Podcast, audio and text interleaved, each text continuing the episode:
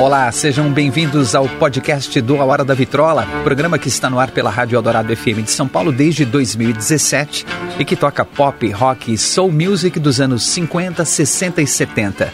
Eu sou André Góes, produtor e apresentador desse programa. A arqueologia sonora do A Hora da Vitrola agora vai um pouco mais fundo nas histórias, nos detalhes e personagens dos anos dourados da música.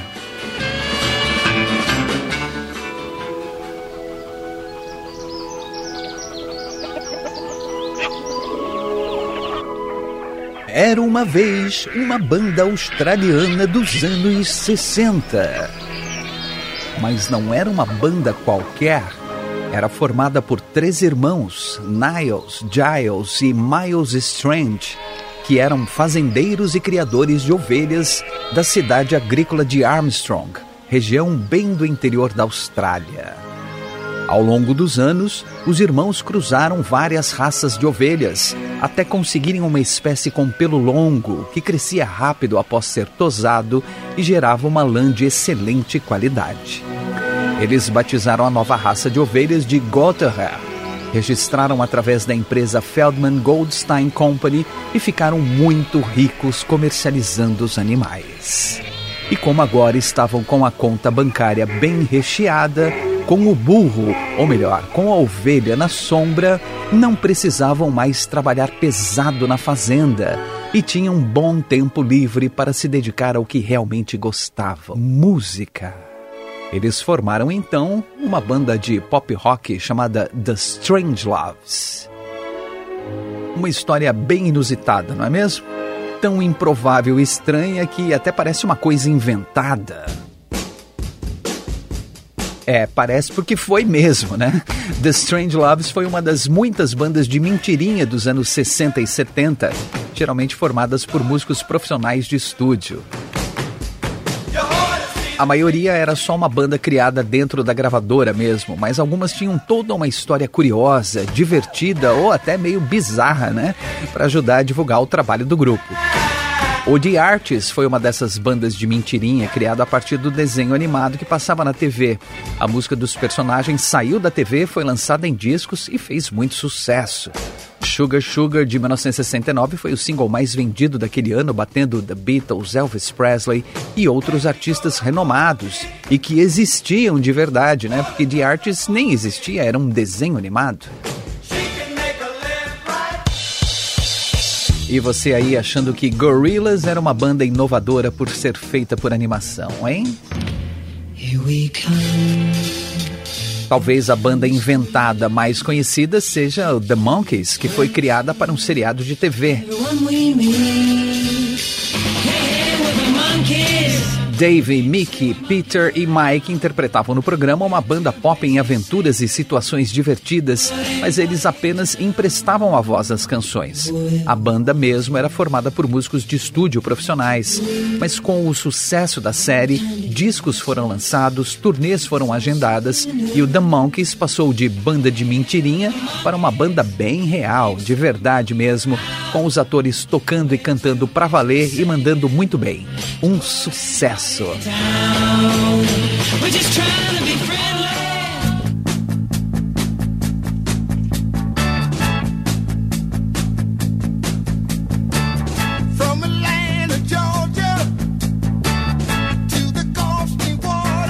Outra banda de mentirinha foi o Crazy Elephant, que fez muito sucesso com Gimme Gimme Good Lovin' de 1969.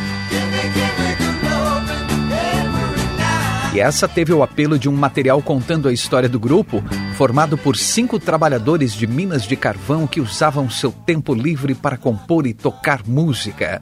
E segundo o material enviado para jornais e revistas, como estavam sempre trabalhando embaixo da terra, nem ficaram sabendo que sua música estava tocando no rádio e só descobriram quando um representante de uma gravadora foi até eles, descendo as profundezas das minas de carvão para levar o contrato para eles assinarem.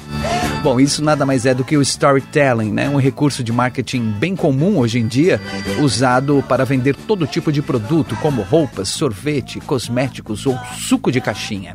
E neste caso, a banda é o produto. Love, love. Foi assim então com os Strange Loves em 1965. Eles não tinham nada de banda de verdade e nem de fazendeiros, muito menos de australianos.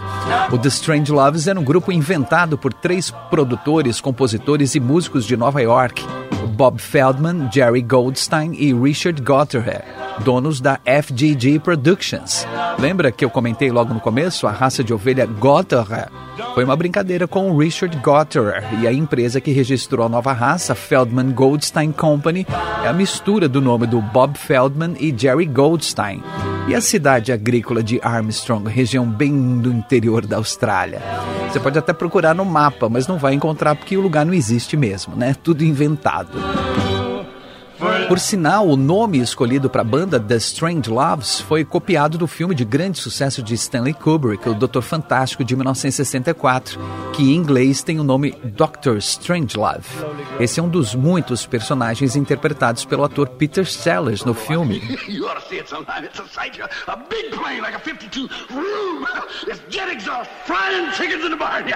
Doctor Strangelove. Or How I Learned to Stop Worrying and love the bomb. A moving picture.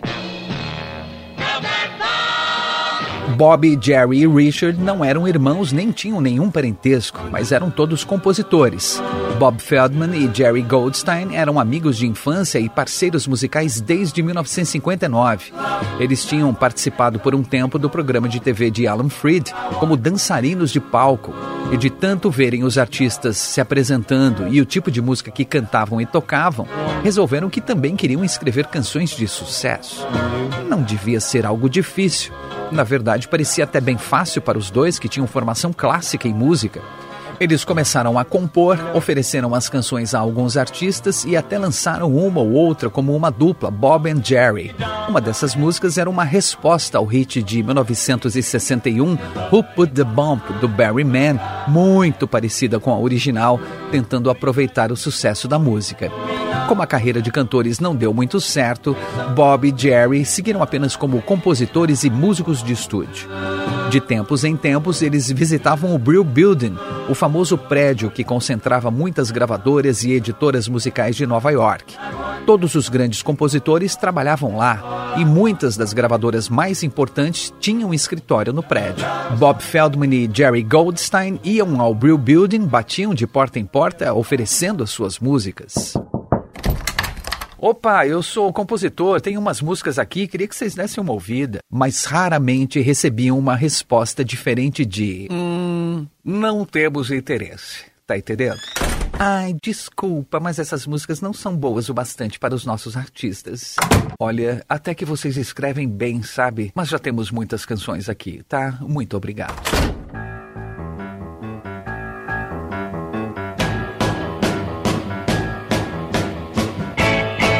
De vez em quando eles encontravam outro compositor batendo a porta dos escritórios do Brew Building. Era o Richard Gotterer.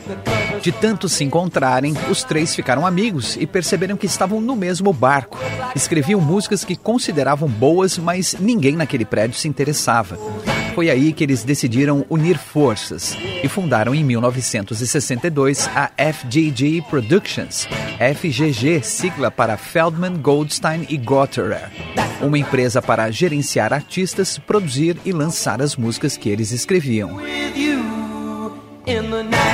Percebendo que tinham facilidade para escrever canções românticas e animadas para garotas cantarem e aproveitando o grande interesse do público naquele momento por grupos vocais femininos, eles se especializaram no segmento das girl groups, com isso, a FGG Productions passou a gerenciar a carreira de vários grupos de garotas que gravavam suas músicas e várias composições de Feldman, Goldstein e Gotter estavam aparecendo nas paradas musicais.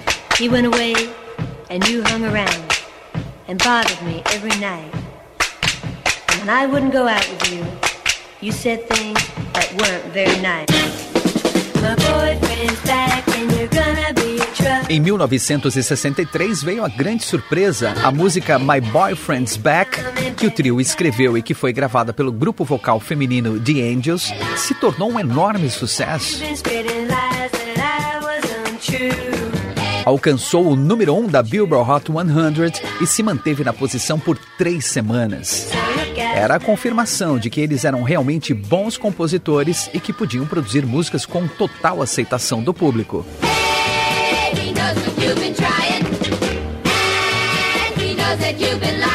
um ano depois, em 1964, a onda das girl groups estava perdendo força. Tudo porque os Estados Unidos foram invadidos pelos ingleses, musicalmente falando, claro, não é? No começo daquele ano de 1964, a Beatlemania chegou com tudo na terra do tio Sam e dominou as paradas musicais. E junto com os quatro rapazes de Liverpool, vieram outras bandas britânicas como os Rolling Stones, The Who, Herman's Hermits, The Animals, Manfred Mann, The Yardbirds, era a invasão britânica.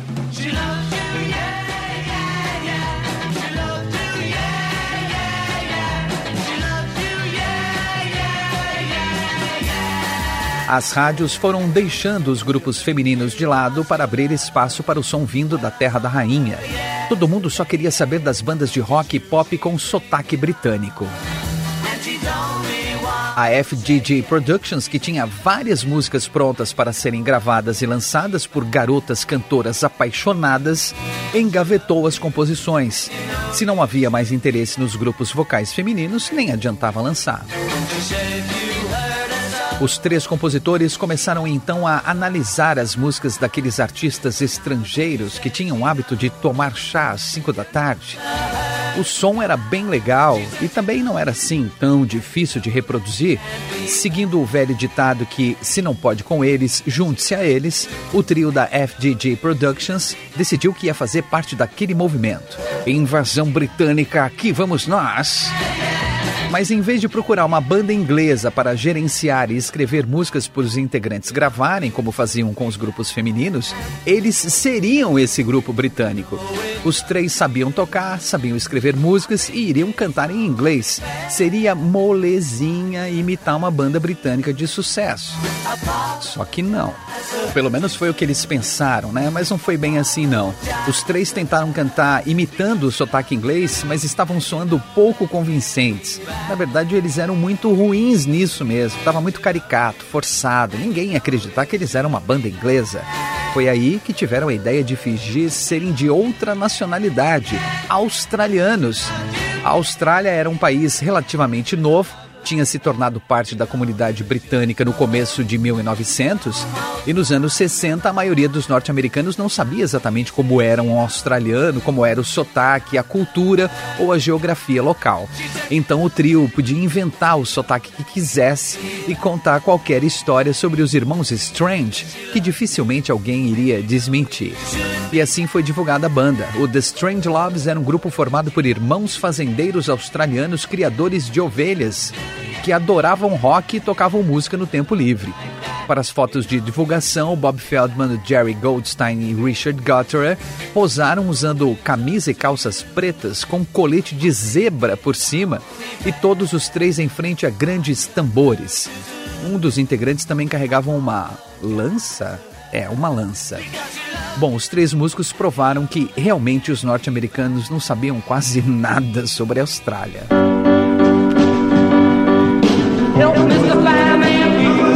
Os materiais de divulgação da banda foram enviados às rádios, jornais e revistas, e o primeiro single foi lançado no final de 1964, com as músicas Love Love e I'm on Fire, com uma pegada quase rockabilly. Teve uma boa repercussão até, apesar de não ser nenhum grande sucesso. Mas o trio da FGG Productions ficou animado com o bom desempenho e preparou o segundo single dos Irmãos Fazendeiros.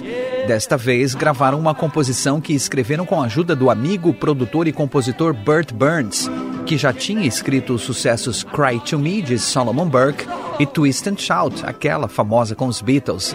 A música era I Want Candy, lançada no começo de 1965.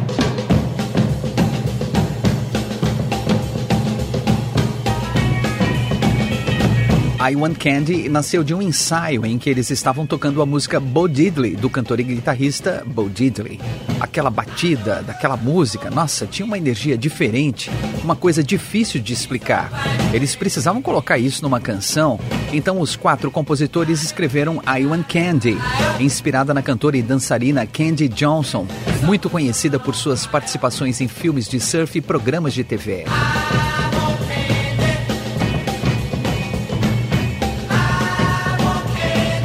Ela ficou famosa dançando com seu vestido cheio de franjas que chacoalhavam de um lado para o outro, criando um efeito hipnotizante.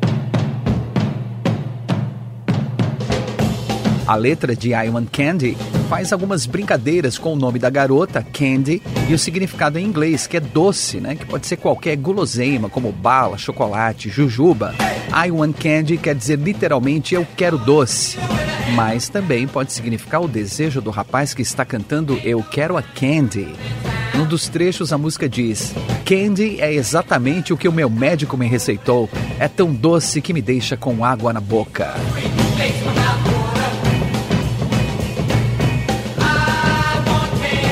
A canção divertida, com um toque de ousadia na medida certa para agradar os jovens e não chocar os mais velhos, agradou em cheio o público e o sucesso foi imediato, com sua harmonia alegre e aquela batida marcante.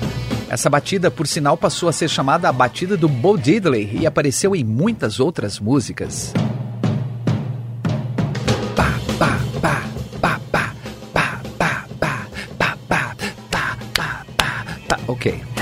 I Want Candy começou a tocar direto nas rádios, as vendas do single dispararam e a canção alcançou o número 11 da Billboard Hot 100, a parada musical mais importante do mundo.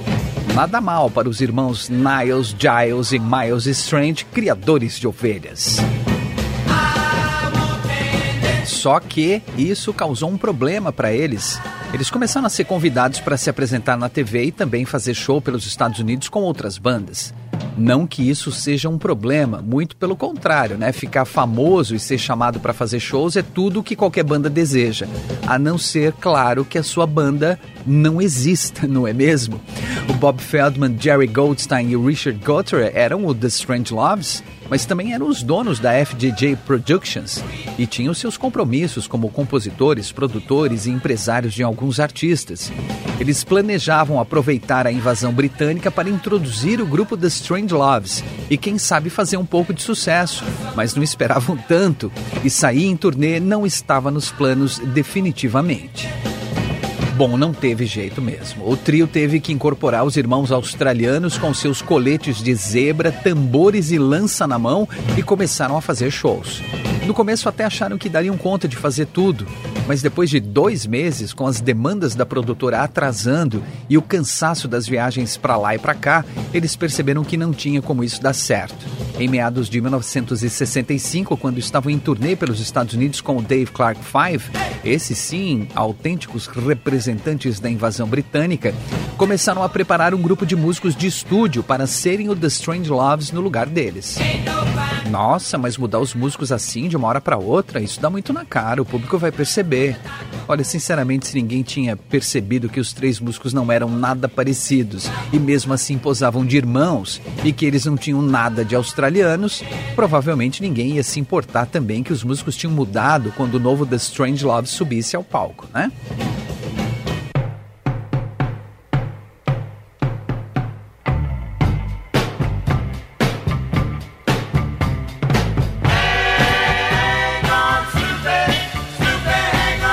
Nos shows, os Strange Loves tocavam uma seleção de músicas com versões cover e algumas canções próprias que eles até já tinham gravado, mas ainda não tinham lançado, já que a ideia era soltar um novo single de tempos em tempos para manter a banda em evidência.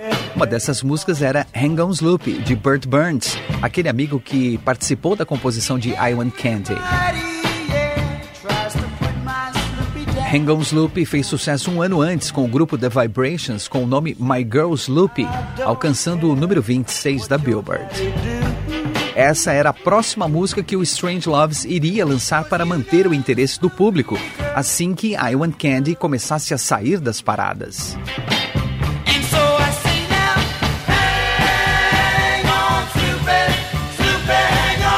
Só que num dos shows da turnê com o Dave Clark Five, o líder do grupo, o baterista Dave Clark, foi conversar com os irmãos australianos e disse que tinha gostado do arranjo deles e comentou de forma despretensiosa que iria fazer algo parecido na gravação de Hang On Sloop que o seu grupo tinha agendado assim que voltasse para a Inglaterra para lançar em breve.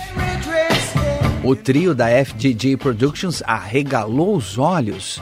Se aquela banda genuinamente britânica lançasse Hang On Sloop, certeza que faria sucesso. E eles, que já estavam com a música gravada, não podiam lançar naquele momento, porque I Want Candy ainda era recente, estava tocando muito nas rádios. Mas eles tinham que fazer alguma coisa. Afinal, se o Dave Clark Five viu potencial na música, é porque tinha chance de alcançar posições melhores que o número 26 do The Vibrations.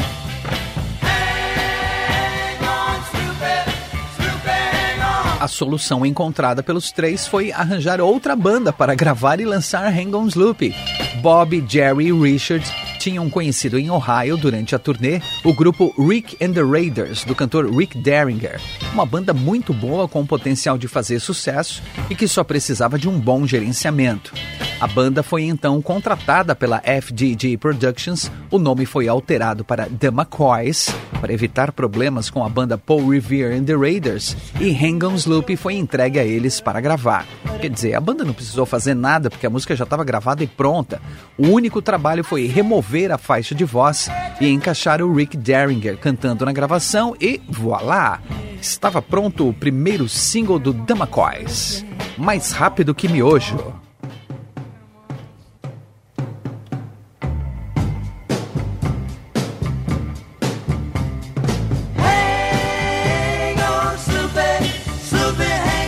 Lançada em julho de 1965 pela gravadora Bang Records de Burt Burns, Hang On Sloopy chamou a atenção do público e um mês depois entrou nas paradas musicais.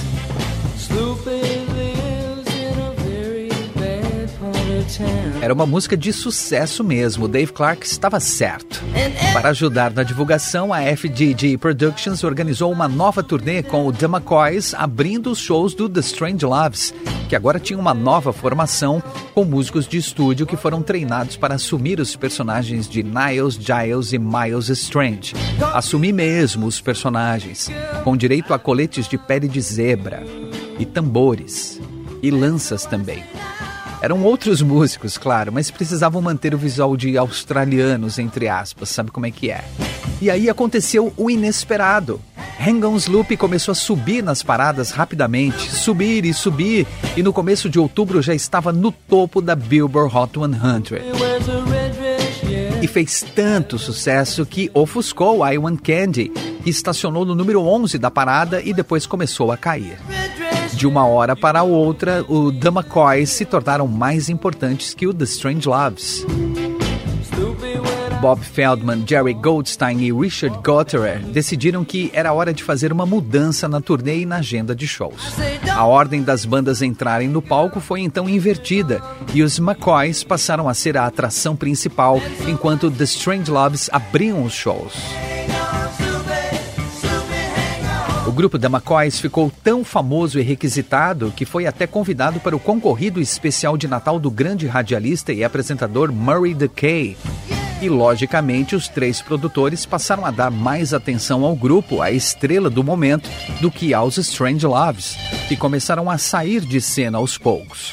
Os fazendeiros, entre aspas, lançaram mais dois singles, com as músicas Nighttime e Caroline, que também foram bem nas paradas e entraram no top 40 da Billboard.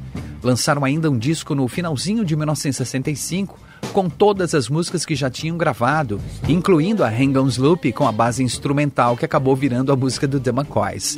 E também duas canções praticamente clonadas de I Want Candy para tentar requentar o sucesso. Just the Way You Are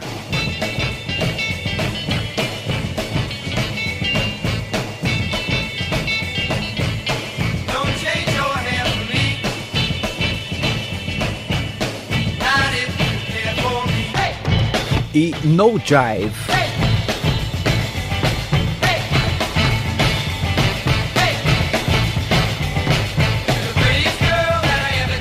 Como era de se esperar, a estratégia para dar uma sobrevida aos Strange Loves não funcionou e nenhuma das músicas clone caiu no gosto do público. E assim, após quatro singles, um único disco e mais alguns shows no decorrer de 1966 e 67, o grupo The Strange Loves encerrou as atividades oficialmente em 1968. Mas tudo bem, a intenção nunca foi ter uma banda com longevidade e sim disputar espaço durante a invasão britânica com grupos verdadeiramente estrangeiros, provando que eles podiam se passar por uma banda não americana. Se alguém acreditou na história dos australianos criadores de ovelhas, é provável que não, mas nunca saberemos. De qualquer forma, a missão do The Strange Loves foi cumprida. A FGG Productions ainda tentou lançar os músicos que passaram a se apresentar como The Strange Loves como um outro grupo, com um nome muito apropriado, The Ship, as ovelhas. Mas não, não rolou mesmo. E se faltava algo para encerrar em definitivo a história dos Strange Loves, agora não faltava mais.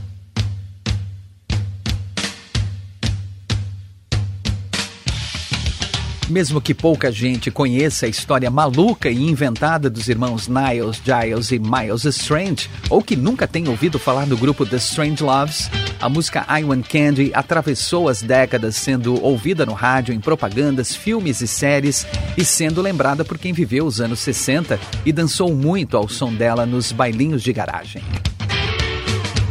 I Want Candy é uma das canções mais legais dos anos dourados da música e se tornou um clássico, ficando muito maior do que o The Strange Loves e também maior que qualquer outra banda que regravou, como The Tremolos, The Surfaris ou Bow Wow Wow, que teve uma ótima repercussão com o seu cover de 1982.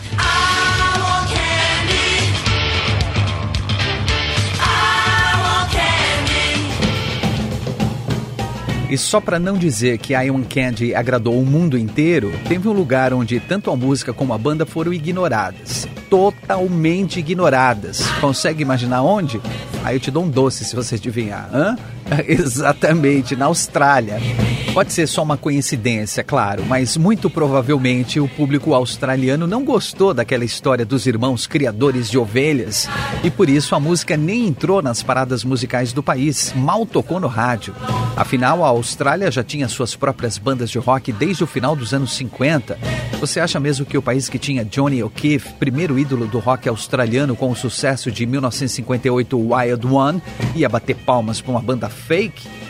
Que ainda por cima se apresentava com um visual que não tinha nada a ver com australianos? Ah, para! Mas para não ser injusto, teve sim uma música dos Strange Loves que fez sucesso na Austrália. Caroline. Só que não foi com os Strange Loves. Foi na verdade com o grupo Johnny Young and Company. Este sim um grupo australiano de verdade. Eles fizeram um sucesso enorme, chegaram ao número um nas paradas musicais do país com esse cover dos Strange Loves e se tornaram uma das bandas mais importantes do país na época. E nem eram criadores de ovelhas, hã? Ai, a ironia.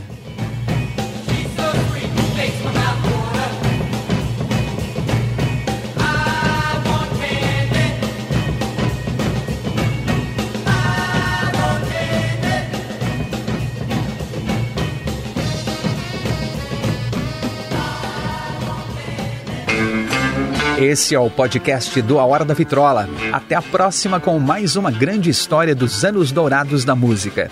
E não perca todos os domingos ao meio-dia, com reprises às quintas-feiras às 11 da noite, o programa A Hora da Vitrola, os anos dourados da música na Rádio dos Melhores Ouvintes, na Rádio Eldorado FM 107,3 ou radioeldorado.com.br ou pelos aplicativos para celular e tablet da Rádio Eldorado. Sempre com o melhor do pop, rock e soul music dos anos 50, 60 60 e 70.